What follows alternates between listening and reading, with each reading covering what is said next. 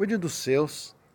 Muitas vezes a família ou os parentes ou os mais próximos, eles acabam sobrecarregando a nossa vida, mas não tenha isso em conta. Cuide e cuide muito bem dos seus. Dos seus pais, dos seus filhos, irmãos, enfim, cuide bem da sua família. Esse é um passo de fé. E por quanto mais assim você viver, mais Deus verá o tamanho da tua fé. E aí você terá uma vida de contentamento no Senhor.